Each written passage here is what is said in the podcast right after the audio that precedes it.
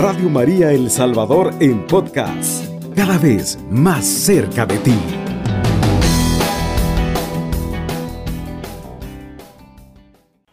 La misericordia del Padre. Vamos a reflexionar acerca del, del Evangelio que escuchábamos el domingo pasado, que fue la parábola del Hijo Pródigo.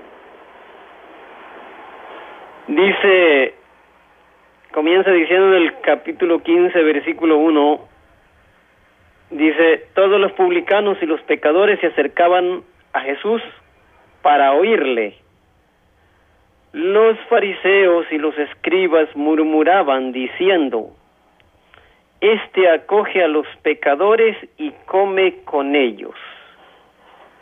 O sea, los maestros de la ley y los fariseos murmuraban porque Jesús tenía cercanía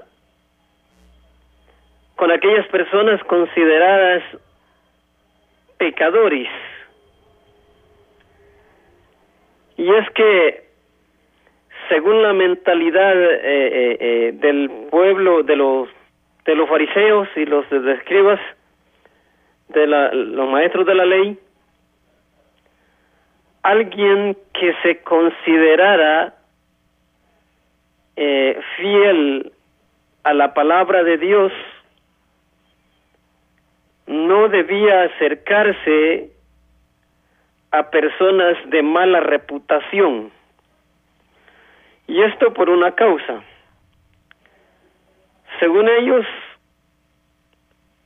según una concepción errónea que tenían de Dios. Dios detestaba a los pecadores.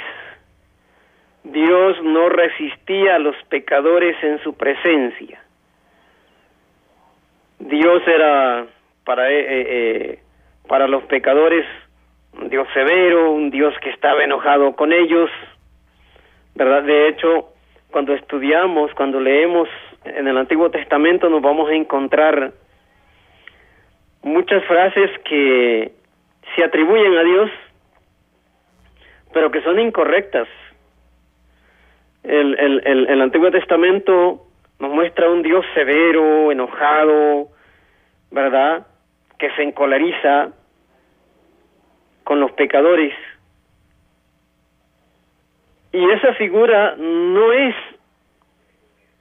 no es correcta, no es fiel a un al, al, al Dios de la misericordia que va a mostrarnos Jesús.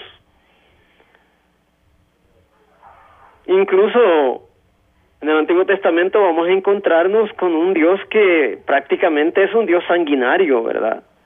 Cuando envía a las a las a, la, a las huestes militares de Israel a acabar con muchos pueblos incluyendo a los niños, ¿verdad? Allí se nos muestra un Dios sanguinario. Y Dios no es eso. O sea que, según las concepciones de los escribas y de, y de los fariseos, las concepciones acerca de Dios, eh, eh, Dios está en en, en, total y absoluta contrariedad contra, con los pecadores. Incluso llega a detestarlos.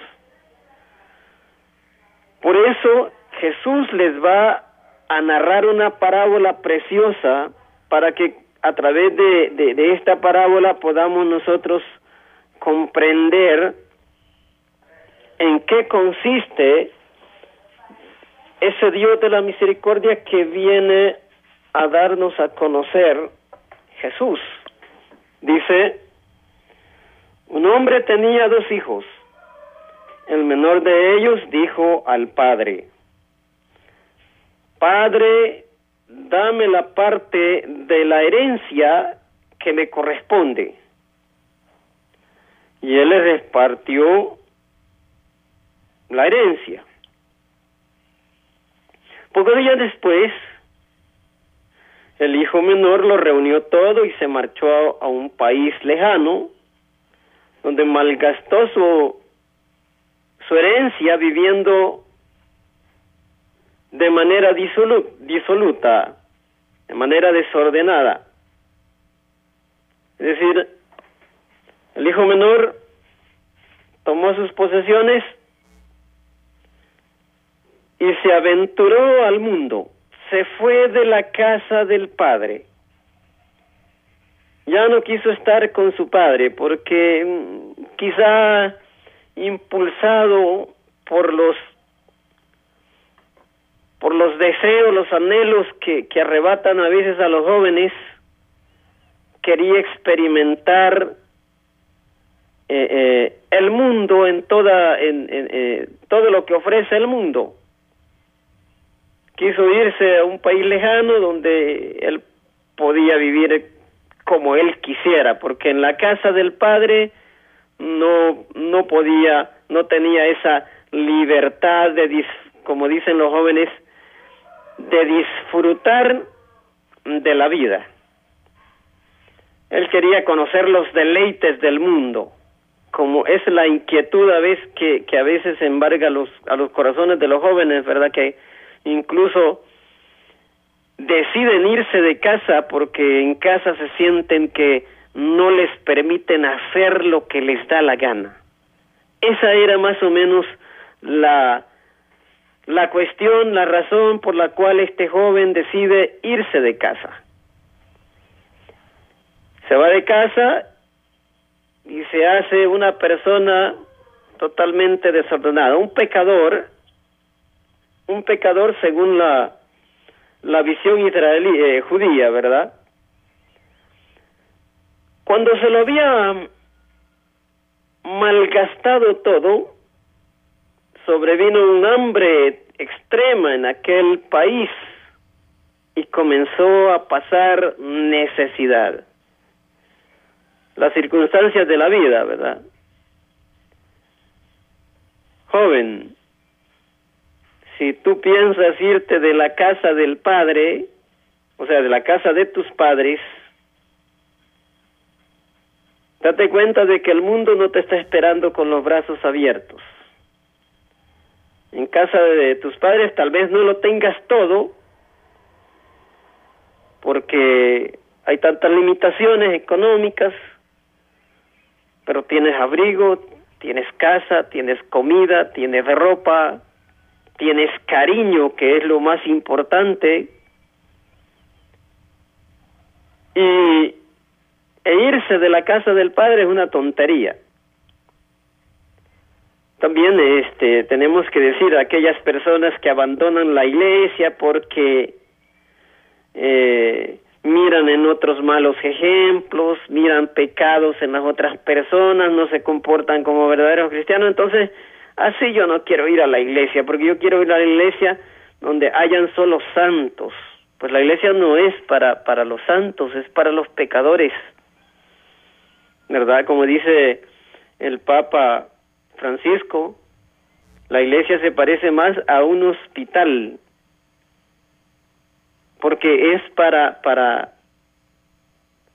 para recuperar a aquellos que han caído en las garras del mal, en la enfermedad del pecado.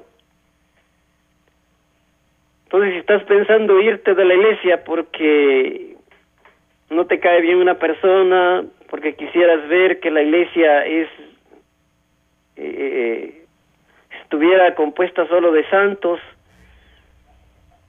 o quizá por por por eh, vamos a decir los malos ejemplos de nosotros los sacerdotes, porque a veces nosotros también fallamos, somos seres humanos y, y cometemos errores, ¿verdad? Si estás pensando eso, dejar la iglesia es un error tremendo que te puede costar muy caro. Entonces fue y se ajustó, se entendió con uno de los ciudadanos de aquel lugar y esto lo envió a sus campos a cuidar cerdos. Qué tremendo. En la Biblia cuidar cerdos es un oficio degradante. Primero porque el cerdo es un animal, según la, la, la, la religiosidad judía, un animal impuro. Los judíos no comen carne de puerco.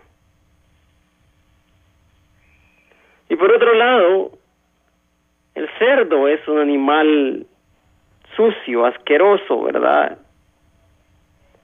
Entonces, este,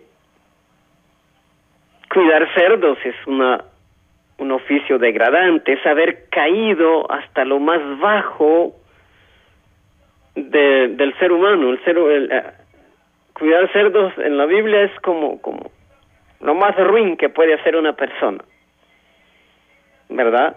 Por las razones que ya he explicado. Entonces, este muchacho había caído tan bajo, se había hundido tanto en el pecado, hasta el colmo de tener que cuidar cerdos. Habrá que preguntarnos cuántos cerditos estamos cuidando nosotros, ¿verdad? Porque a veces nos gusta cuidar el ser, los cerditos del pecado, embadurnarnos con, con, con los excrementos de los cerdos y a veces ni nos damos cuenta. Entonces, muchacho, pues llegó hasta ese extremo. Es decir, lo que, lo que Jesús nos quiere decir en esta parábola, que el muchacho había tocado fondo, había llegado hasta, hasta lo más ruin. ¿Verdad? De alguna manera, en la figura de este muchacho está retratada los pecadores, los publicanos y todos los pecadores que se acercaban a Jesús. ¿Verdad? Porque esa es la intención de la parábola. La parábola nos está mostrando como, los fariseos y los escribas murmuraban porque eh, los, los publicanos y pecadores se acercaban a Jesús, pues entonces esta figura del hijo menor que ha caído tan bajo sirve para ilustrar a esos pecadores que se acercan a Jesús. Vamos irnos a la pausa, hermanos, y ya estaremos con ustedes nuevamente. Evangelizando con Amor. Radio María El Salvador, 107.3 FM.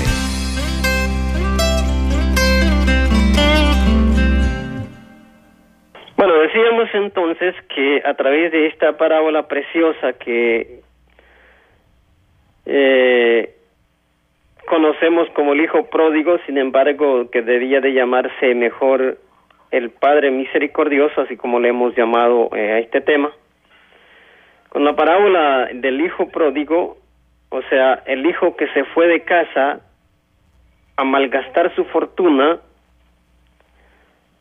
eh, con ella, eh, eh, con esta figura del hijo pródigo, Jesús intenta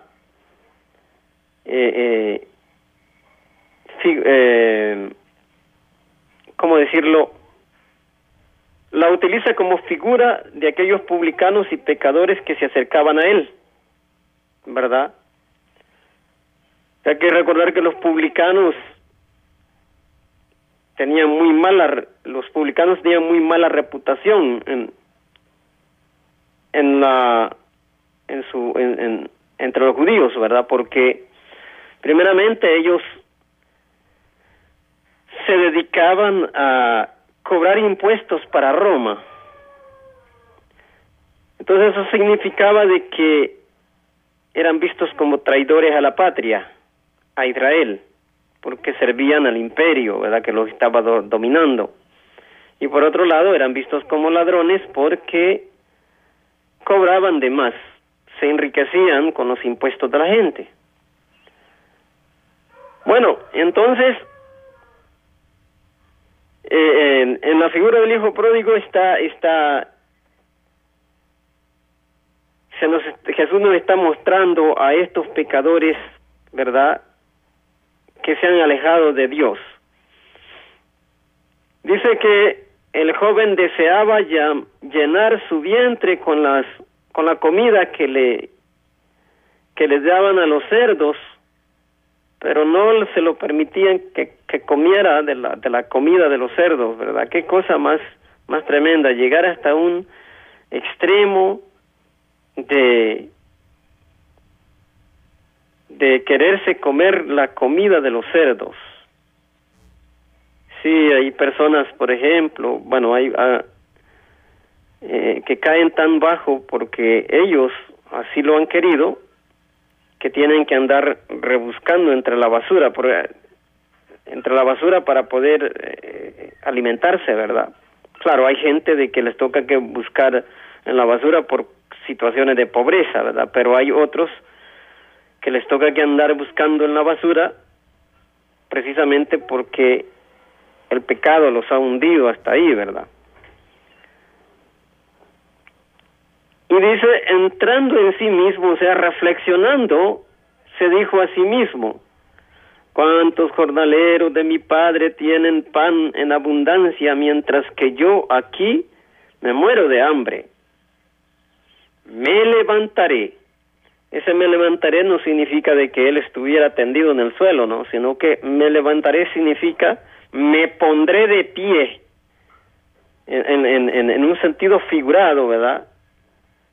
Voy a levantarme de esta situación en la que estoy hundido. Me levantaré. Tenemos que levantarnos de las situaciones en las que a veces caemos, ¿verdad? Las situaciones desgraciadas que a veces nosotros mismos provocamos el pecado. Me levantaré, iré a mi padre y le diré, Padre, pequé contra el cielo y ante ti, ya no merezco ser llamado hijo tuyo. Trátame como uno de tus jornaleros. O sea, aquí el, el, el muchacho está pensando uno podría decir el muchacho está realmente arrepentido, ¿verdad? Porque ahora quiere volver a casa. Realmente no hay un verdadero arrepentimiento en el corazón del muchacho, hay que hay que hay que ser realistas, ¿verdad? Porque el verdadero arrepentimiento, que es arrepentimiento de contrición, que es el arrepentimiento perfecto, comienza en el corazón, ¿verdad? Si el muchacho hubiese dicho, he sido un ingrato, me he ido, me, me, me, me fui de casa y mi padre estará afligido, angustiado porque no sabe dónde estoy, no sabe si estoy vivo o estoy muerto. ¿Verdad? Voy a volver a él y le voy a pedir perdón, ¿verdad? Eso hubiera sido una reflexión que comienza desde el corazón. Pero él no comienza reflexionando con el corazón, comienza reflexionando con el estómago. Él tiene un problema que necesita resolver y esa es el hambre que está padeciendo. ¿Verdad? Entonces a este arrepentimiento se le llama atrición, arrepentimiento de atrición, y es un arrepentimiento imperfecto. ¿Verdad? Porque eh, eh, no nace desde el corazón, sino por porque eh, la causa es que él necesita resolver su situación de hambre. Me levantaré, iré a, la, a casa de mi padre y le diré, Padre, pecado contra el cielo y contra ti, ya no merezco llamarme hijo tuyo. Y eso tenía razón, ya no merecía el título de hijo del Padre, como así nos sucede a nosotros cuando pecamos, ¿verdad? dejamos de merecer ese título tan grande, llamarnos hijos de Dios. Y se puso de pie y se va, se va a casa, vuelve a casa. Estando él todavía lejos, lo vio su padre y se conmovió profundamente. Mire qué, qué, escena tan bonita, de imaginárnosla. El padre al ver llegar a su hijo derrotado por la vida, se conmueve. Ese es el Padre que Cristo quiere que conozcamos. El Padre que se conmueve, que se compadece de la miseria del pecador, no es que Dios quiera, quiere destruir al pecador como pensaban los fariseos y los y los maestros de la ley, porque según ellos Dios quería destruir al pecador.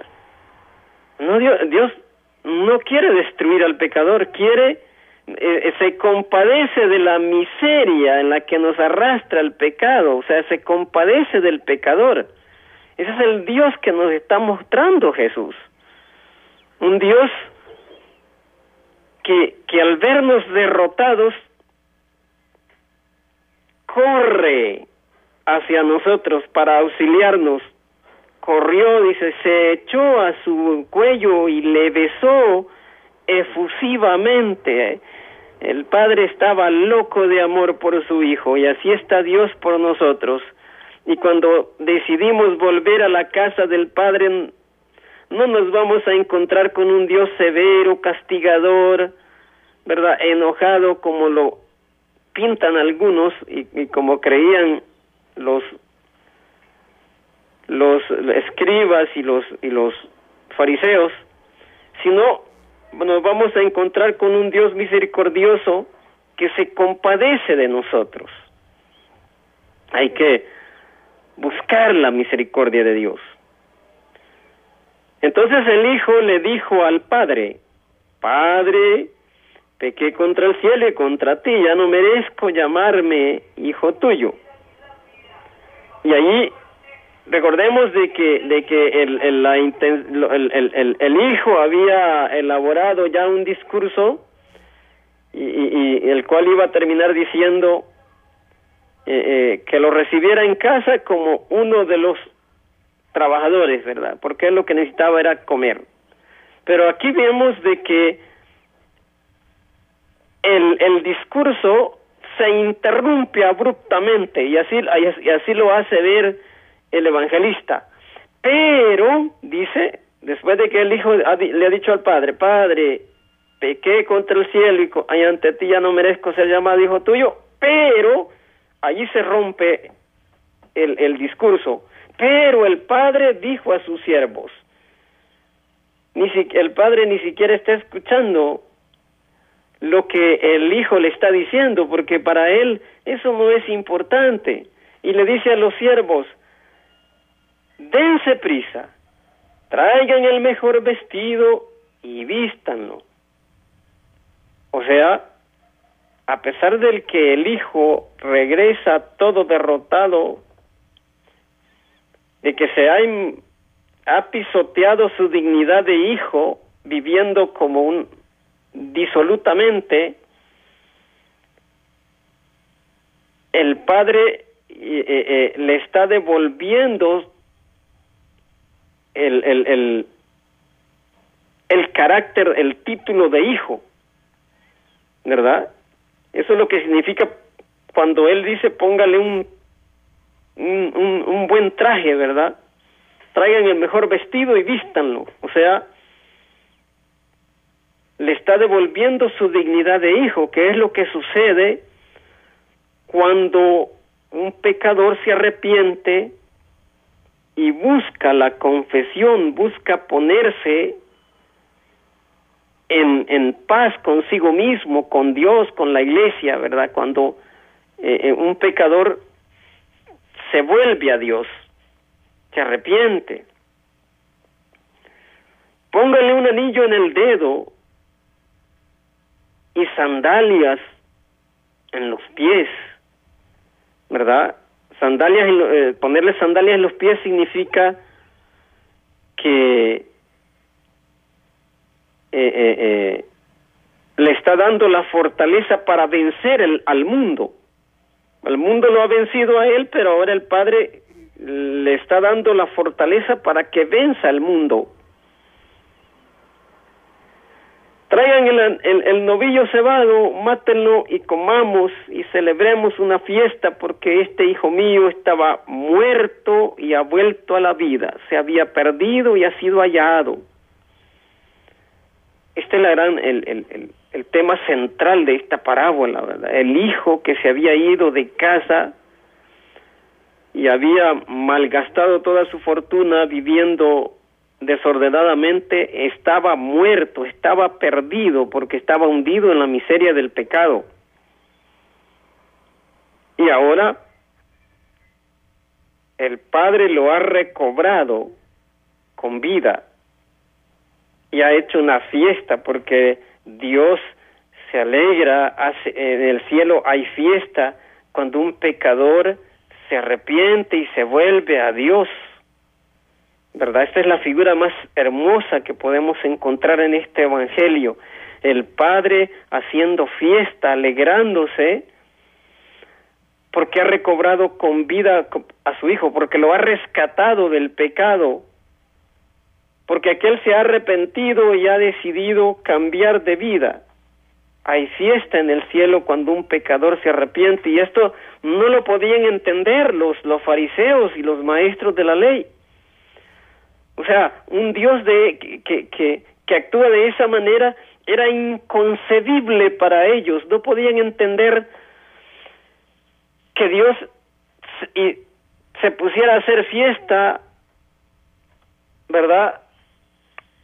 A causa de un pecador que, que, que abandona el pecado, ¿verdad? Que, que se vuelve a él arrepentido. Eso no lo podían entender porque ellos se habían hecho concepciones muy rígidas de Dios, ¿verdad? De un Dios que está siempre enojado con el pecador y quiere destruirlo. Entonces, no no podía compaginar esta figura del, del Padre misericordioso con la con el concepto que ellos tenían de Dios, ¿verdad? Eh, lastrado por esas concepciones que encontramos en el Antiguo Testamento. Vamos a irnos nuevamente a la, a, la, pausa, hermanos, y ya estaremos de nuevo con ustedes. Usted sintoniza la franja sacerdotal. Y comenzaron la fiesta, dice el evangelista. Su hijo menor, mayor, perdón, estaba en el campo. El hijo mayor aquí eh, representa, sirve de figura para representar a, a, los a los escribas y a los fariseos, ¿verdad? O sea, lo que Jesús está haciendo con esta parábola de estos dos hijos, el hijo en el hijo menor está representado los publicanos y los pecadores, ¿verdad? El hijo menor representa a los que no se habían ido de casa, es decir, a los escribas y a los fariseos, aquellos que, que, se habían esforzado, porque era, era gente que se esforzaban, habían buenos fariseos, buenos maestros de la ley, ¿verdad? No era que la religiosidad judía estuviera toda corrompida, ¿no? Eh, habían buenos personajes, ¿verdad? Que se habían esforzado por cumplir, se esforzaban por cumplir la ley, entonces ellos están representados en el hijo mayor, según el, el, ideario de la parábola que nos está narrando San Lucas.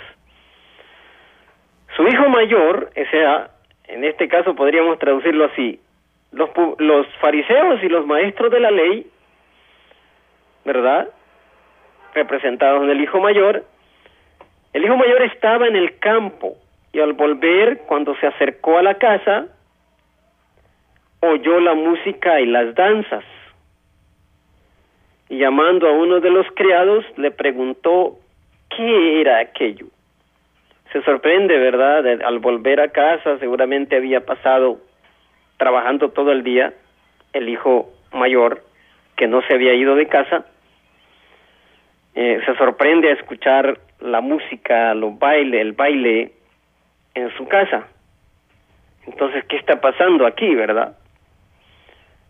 Entonces llamó a uno de los criados y le pregunta qué era aquello. El criado le dice, ha vuelto, hay que, hay que fijarse bien, hay que fijarse bien en, en, en, en, esta, en esta respuesta del, del criado. Ha vuelto tu hermano. Le dice al hijo mayor que representa a los publicanos, digo a los fariseos y a los maestros de la ley. O sea, ha vuelto tu hermano la conciencia de que somos hermanos todos. Y tu padre, es decir, Dios, ha matado el novillo cebado porque le ha recobrado sano y salvo.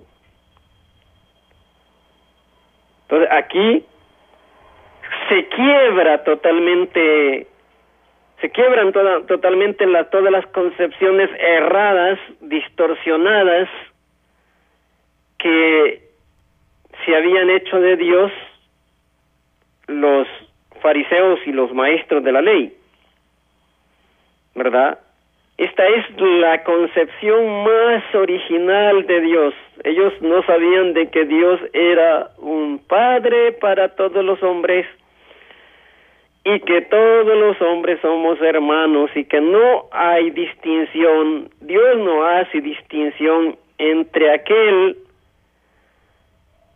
que se esfuerza por cumplir la ley y aquel que que no se esfuerza por cumplir la, la ley, el pecador, ¿verdad?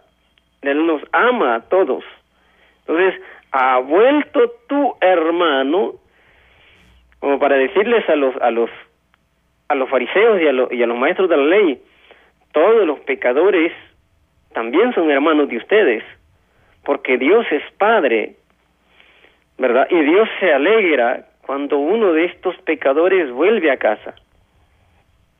Como digo, es, esto pone en crisis totalmente las concepciones erradas que ellos habían se habían hecho de Dios hasta aquel momento, ¿verdad? Porque según ellos Dios detestaba totalmente y odiaba a los pecadores.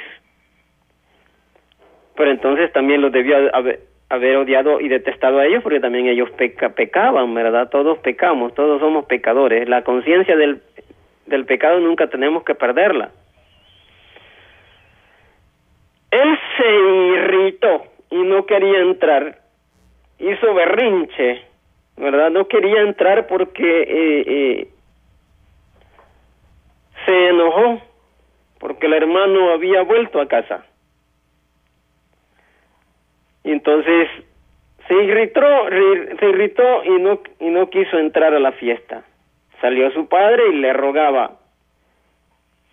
Pero él le replicó a su padre, hace tantos años que te sirvo, le dice el, el, el hijo mayor, ¿verdad? Porque como los fariseos y los escribas de la ley, bueno, ellos tenían una tradición religiosa muy eh, eh, muy antigua, pues. Entonces eran como los que siempre estaban eh, velando en los asuntos de Dios, ¿verdad? Y le dice, hace tantos años que te sirvo y jamás dejé de cumplir una orden tuya. Ellos, eh, habían buenos fariseos que cumplían la ley a cabalidad, ¿verdad? Pero nunca me has dado un cabrito para tener una fiesta con mis amigos. Vaya, qué cosas, ¿no? Y ahora que ha venido, ahora veamos la, la, la respuesta. Y ahora que ha venido ese hijo tuyo, ¿verdad? Sí, sí, si contraponemos esto que está diciendo el hijo mayor a lo que le ha dicho al, al criado de, de, de, primera orden, le dice, ha vuelto tu hermano y tu padre, ¿verdad? O sea, ha matado el novillo cebado.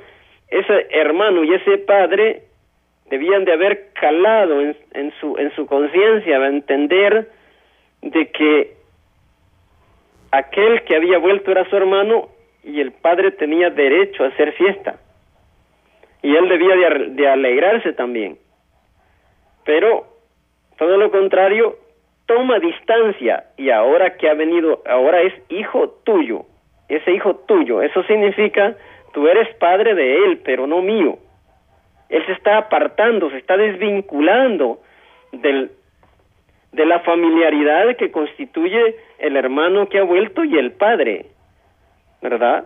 Ese hijo tuyo que se malgastó tu hacienda con prostitutas y a él sí le has matado el novillo cebado, ¿verdad? Él toma distancia del padre y tome, toma distancia del hermano. No, eh, no quiere nada, nada que ver con, con, con ellos.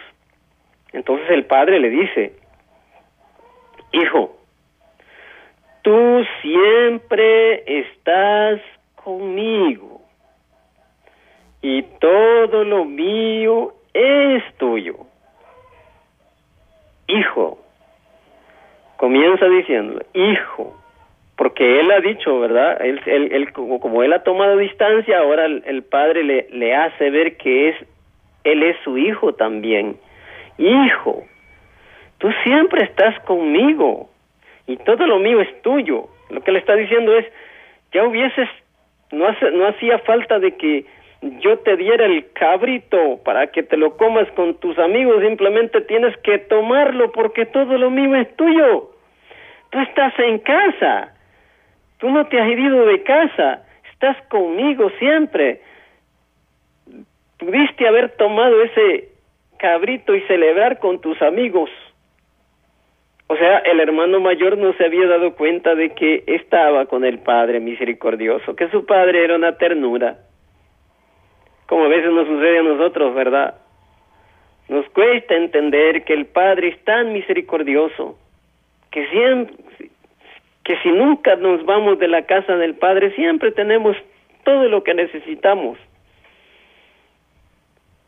y tenemos que eh, eh, obrar con esa confianza de hijos, ¿verdad? Que es lo que le faltaba al hijo mayor, no, no, tenía la, la, la, confianza de hijo porque no había tomado conciencia de que él era hijo, el hijo que se había quedado en casa, el obediente.